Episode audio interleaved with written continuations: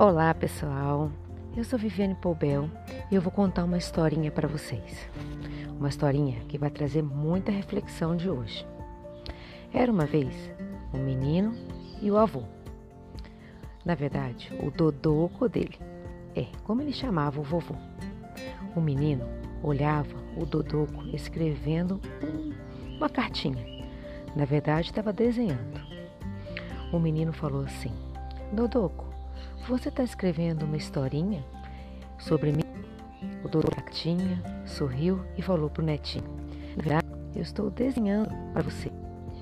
Mas o importante que eu desenho é o lápis que eu estou usando. É muito que você fosse como esse lápis quando assiste.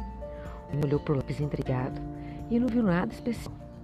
Ele falou: Mas, Odoco, esse lápis é muito igual